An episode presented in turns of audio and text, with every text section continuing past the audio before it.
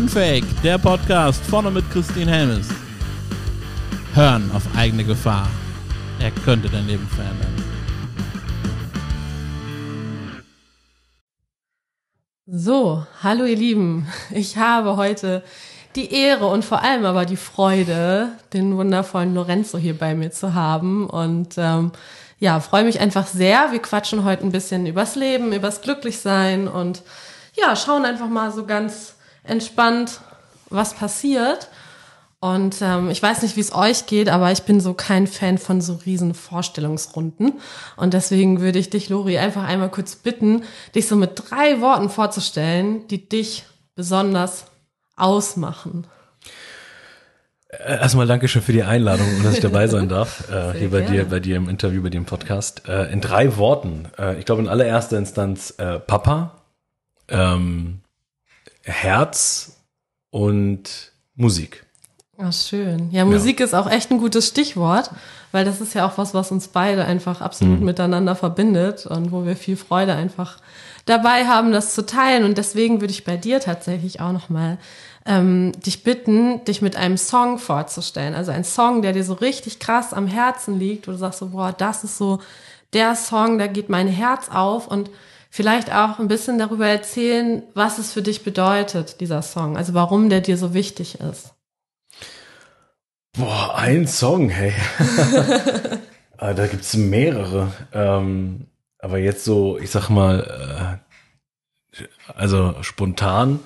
Also es gibt einen Song, den, den wir mit der Band äh, immer hoch und runter hören. Ähm, das ist echt ein bisschen klischeehaft wahrscheinlich, aber den hören wir echt immer wieder hoch und runter.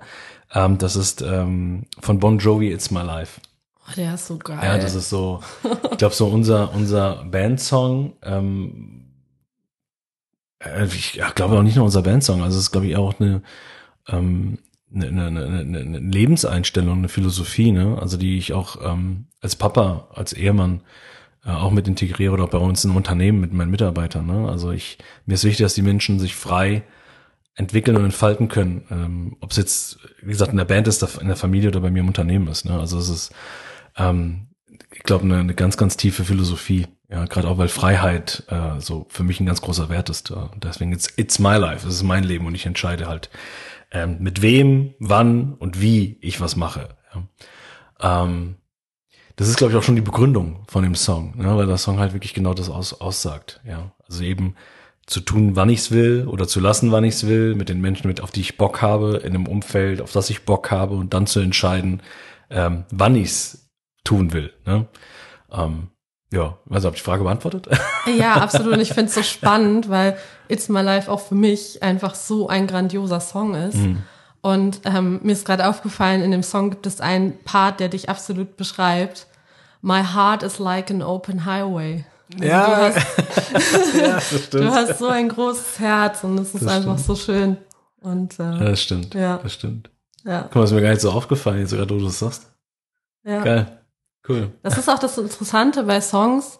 Man hört die und ein paar Jahre später hört man sie nochmal und man entdeckt plötzlich was Neues. So, man, man, man nimmt sie ganz anders wahr. Ja, ich glaube auch, weißt du, ich glaube, dass Songs, ich meine, ich, ich glaube, es gibt, es gibt ja empirische Studien, die auch belegt haben, dass, dass Musik 13 Mal einen höheren Impact hat auf uns, wie jetzt nur das reingesprochene Wort. Ne? Ja. Also, ähm, und ich glaube auch, dass Musik für, für, für uns, für uns Menschen, ähm, immer ein, ein, ein, ein, ein, ein, ein Sprachrohr sein kann. Ne? Also nicht nur in Form von ähm, Botschaften vermitteln zu können, sondern auch, also wir machen, also ich sage dir ganz offen, ich mache Musik in allererster Instanz, weil Musik mich glücklich macht. Mhm. Weil ich Musik machen liebe. Ich liebe es zu erschaffen. Ich liebe es, äh, Noten rauszuholen, Melodien zu kreieren. Ich meine, das, was wir gerade vor, was weiß ich, 10 Minuten, 15 Minuten gemacht haben, ja, wo du mir gesagt hast, hey, äh, das ist so eine Melodie, die habe ich da gerade. Äh, und ohne, ohne großartig nachzudenken, äh, komm, lass uns, ich hole mein Handy raus, gehe direkt auf meine, auf meine Klavier-App und du sagst, äh, ich habe da ein Klavier stehen, ne? Und dann ja. denke ich mir so, äh, ja, ähm, Musik, ich glaube, Musik hat die Kraft, egal in welcher Stimmung du gerade bist, ähm, dir abhängig von der Musik, die du hörst, entweder diese Stimmung, die du hast, zu intensivieren oder dich sogar da rauszuholen. Also ähm, wenn wir Musik machen, erst Instanz mache ich die Musik für mich, weil ich da entweder ähm, irgendwie gerade einen Prozess verarbeite oder gerade eine Erfahrung äh, damit irgendwie ähm, für mich lösen möchte. Ne? Ähm, und dadurch, dass ich die, die, die Gedanken, die Worte auf Papier bringe, ist es raus aus meinem Kopf. Ja, und somit bedrückt mich das dann nicht mehr in dem Sinne, ja, oder macht mich verrückt. Ähm, auf der anderen Seite glaube ich, dass Musik gerade für Menschen, die gerade eine schwere Zeit durchmachen, Musik ein riesen Auffangbecken ist. Also Musik dir so viel Kraft geben kann durch durch die Botschaften, die drinnen sind, aber natürlich auch durch die Melodie. Ne? Also weil das auch gibt's auch wieder empirische Studien, die belegt haben, ähm, dass bestimmte ähm, Bits per Minute, also die, die, der Takt der Musik auch nochmal äh, ähm, eine, eine Resonanz auf unser biologisches System haben. Ne? Ähm, also ganz viele Motivationstrainer da draußen zum Beispiel arbeiten super stark mit der Musik, ne? damit eben, äh, keine Ahnung, Herzrasen, Puls hochgeht, ne? das Blut in den Kopf schießt und die Menschen einfach Bock haben, da mitzumachen. Ähm, und auf der anderen Seite glaube ich, dass Musik gerade in Momenten, wo es dir richtig gut geht, äh, dir nochmal so eine Art Turbo geben. Ja, ich persönlich zum Beispiel immer dann, wenn ich ähm, meine Reden baue, ja, oder wenn ich mit Menschen zusammen äh, in, in, in diesem Prozess bin, im Coaching-Prozess bin, wenn es jetzt auf die Bühne geht ähm, und, und, und da ihre Botschaften, ihre Herzensbotschaften verpacken, ne, zu ihrer Botschaft werden, dann gebe ich denen immer die Empfehlung, wenn du die Rede schreibst, dass du dir vorher Gedanken machst, was für eine Emotion willst du mit dieser Rede transportieren. Und dann nimmst du dir den, einen Song, der das Ganze entsprechend nochmal emotionalisiert und den lässt du permanent laufen im Hintergrund. Ich zum Beispiel, wenn ich Reden schreibe, die ähm, inspirieren sollen, die so einen tieferen Grund vermitteln sollen, ähm, Menschen in Bewegung setzen sollen, ey, ich höre immer irgendwelche epischen Songs. Ob das jetzt der Soundtrack von Herr der Ringe ist, ja, oder äh, Interstellar hat auch, ein, also von Film, Film-Soundtracks, die ich im Hintergrund laufen lasse. Und ey, jedes Mal Gänsehaut, die Worte sprießen nur raus und die haben halt genau diese Energie. Wenn ich ähm, Songs schreibe, wo, wo es mir darum geht, ähm, auch mal zu sagen, ich meine, gut, der Podcast geht um Glück, weißt du, aber auch mal zu sagen, ey, Alter, das Leben ist das Leben. Und das Leben kommt auch mal äh, und haut dir die Beine weg, genau dann, wenn du keinen Bock drauf hast oder genau dann, wenn du es mal nicht erwartest, ja. Ähm, und dann ist das Leben halt in dem Moment auch Kacke. Ja, da kannst du sagen, was du willst. Es ist nicht immer alles Sonnenschein im Leben, ne? Gab es bei dir im Leben schon mal so eine Situation, wo es eben nicht alte Sonnenschein war, wo es halt wirklich scheiße war, auf Deutsch gesagt, ja? Und was hat es dann für dich gebraucht, um wieder da rauszukommen? Also was braucht es eigentlich für dich, damit du glücklich sein kannst? Hm. Also auch hier gab es natürlich mehrere Momente. Ne? Es ja. gab äh, natürlich Momente als als kleiner Junge. Ja, ich glaube, ich habe völlig ekliges Klischee jetzt heute. Äh, als Italiener in einer italienischen Familie, äh, Papa Sizilianer. Äh, das heißt, äh, kannst du dir wirklich so vorstellen wie so ein etwas gesagt, so Mafia-Film, ne? Also ist halt der Don Patrone, der sitzt halt am Tisch und wenn der Papa was sagt, dann musst du halt rennen, ne? Äh, und wenn du es in Frage stellst, dann renn schneller, ne? wenn du verstehst, was ich meine.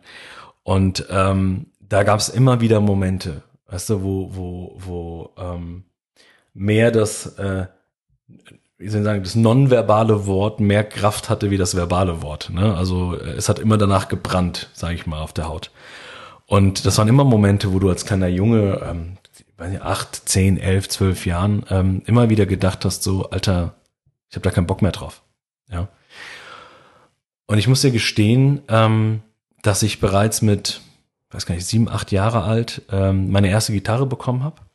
Und das war für mich ähm, mein, mein Katalysator. Das war für mich so all die Gedanken, all die äh, dunklen Gedanken, ja, all die bösen Gedanken, die in so einem Moment waren, ähm, eben auch durch die Musik, durch das Singer-Songwriting auf Papier zu bringen, das aus meinem Kopf rauszuholen. Ähm, das war für mich, ich, manchmal sage ich so, heute brauchen Menschen Coaches. Ja, für mich war das Singer-Songwriting, der, ich glaube, der beste Coach, den ich haben konnte, weil das halt alles raus konnte auf Papier. Ähm, ich glaube aber, der, der, der heftigste Moment, das war, ähm, als ich mit, mit 23 Jahren bereits Verantwortung hatte von weit über 100 Menschen in, in der Führungsrolle und habe das über mehrere Jahre gemacht, äh, eher, ähm, soll ich sagen, äh, eher falsch als recht, ja, eher mehr Diktator, Terminator als Lori, wie du ihn heute kennst, ne? Ähm, Und das hat dafür gesorgt, dass irgendwann meine Mitarbeiter nach mehreren Jahren irgendwann gesagt haben, ey, wir haben keinen Bock mehr drauf. Ne? Also ich war ein Meister von Befehl, Gehorsam, Druck. Also das war so mein Führungsstil. Ne? Klar, von zu Hause gelernt, in, im Unternehmen integriert. Und ähm, irgendwann war es halt so gewesen, dass äh, ein Großteil meiner Jungs und Mädels gesagt haben, wir wollen nicht mehr, ne, haben, ähm, haben sich krank gemeldet, gekündigt und irgendwann, ähm, also ich sage mal so schön, ich habe sie verbrannt, bis ich verbrannt bin. Weil irgendwann hast du nur noch funktioniert, irgendwann hast du nur noch Brände gelöscht, weil keiner mehr da war oder wenige da waren. Und ähm, bin dann mit einem, ich mach's kurz, mit einem Burnout auch im Krankenhaus gelandet. Und ich, heute muss ich sagen, es gab zwei Kinder in diesem Leben, die mich, glaube ich, damals, die, das war die heftigste Sinnkrise, die ich je hatte, muss dir vorstellen, nach, ich glaube, 15, 18 Jahren Führung. Und ich habe in meinem ganzen Leben nichts anderes gemacht, ähm, dann das alles in Frage zu stellen. Mich in Frage zu stellen, in der Funktion in Frage zu stellen. Und äh, meine Tochter, damals Alessi, ich glaube vier Jahre alt war sie, Alessi war ein Riesengrund, ähm, aus dieser, aus dieser Rolle, aus dieser Opferrolle, aus dieser Mitleidsrolle, aus dieser Sinnkrise war Alessia, ich glaube, sie hat mir einen Sinn wiedergegeben. Äh, sie hat mich rausgeholt. Aber der, der größte, der wichtigste ähm, Doktor, sage ich mal, an meiner Seite, das war die Musik. Ja, die Musik hat schon immer für mich, war für mich schon immer, egal wie tief ich in der Scheiße gesteckt habe, die, die Musik hat mir, hat immer meinen Hals über Wasser gehalten, hat mich immer atmen lassen, hat mir immer, ähm, auch durch die Songs, äh, äh, ähm, so einen festen Glauben geschenkt, dass es besser werden kann, ja, dass es gut wird, dass ähm, das, was mir gerade passiert, gut für mich ist, dass es mir das passiert, ja, dass das Leben mir gerade ein Geschenk macht. Ähm, Musik, für mich ist Musik, ähm, klingt jetzt echt pathetisch, aber für mich ist Musik, für mich sind die Botschaften in den Songs, ähm, für mich glaube ich,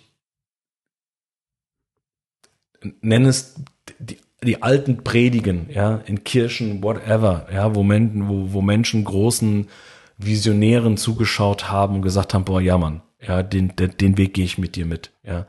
Für mich waren geil, die geilsten Sänger und Sängerinnen bei uns auf diesem Planeten Martin Luther King, Mutter Teresa, äh, wie die alle heißen da draußen, Gandhi, ja, also das sind die geilsten Singer-Songwriter, die wir je hatten auf diesem Planeten, ja, und ich glaube, dass wir genau davon viel mehr brauchen da draußen. Also die nicht nur geile Musik machen, jetzt in der Metapher zu sprechen, weißt du, nicht nur geile Botschaften nach draußen bringen, sondern die zur Botschaft werden.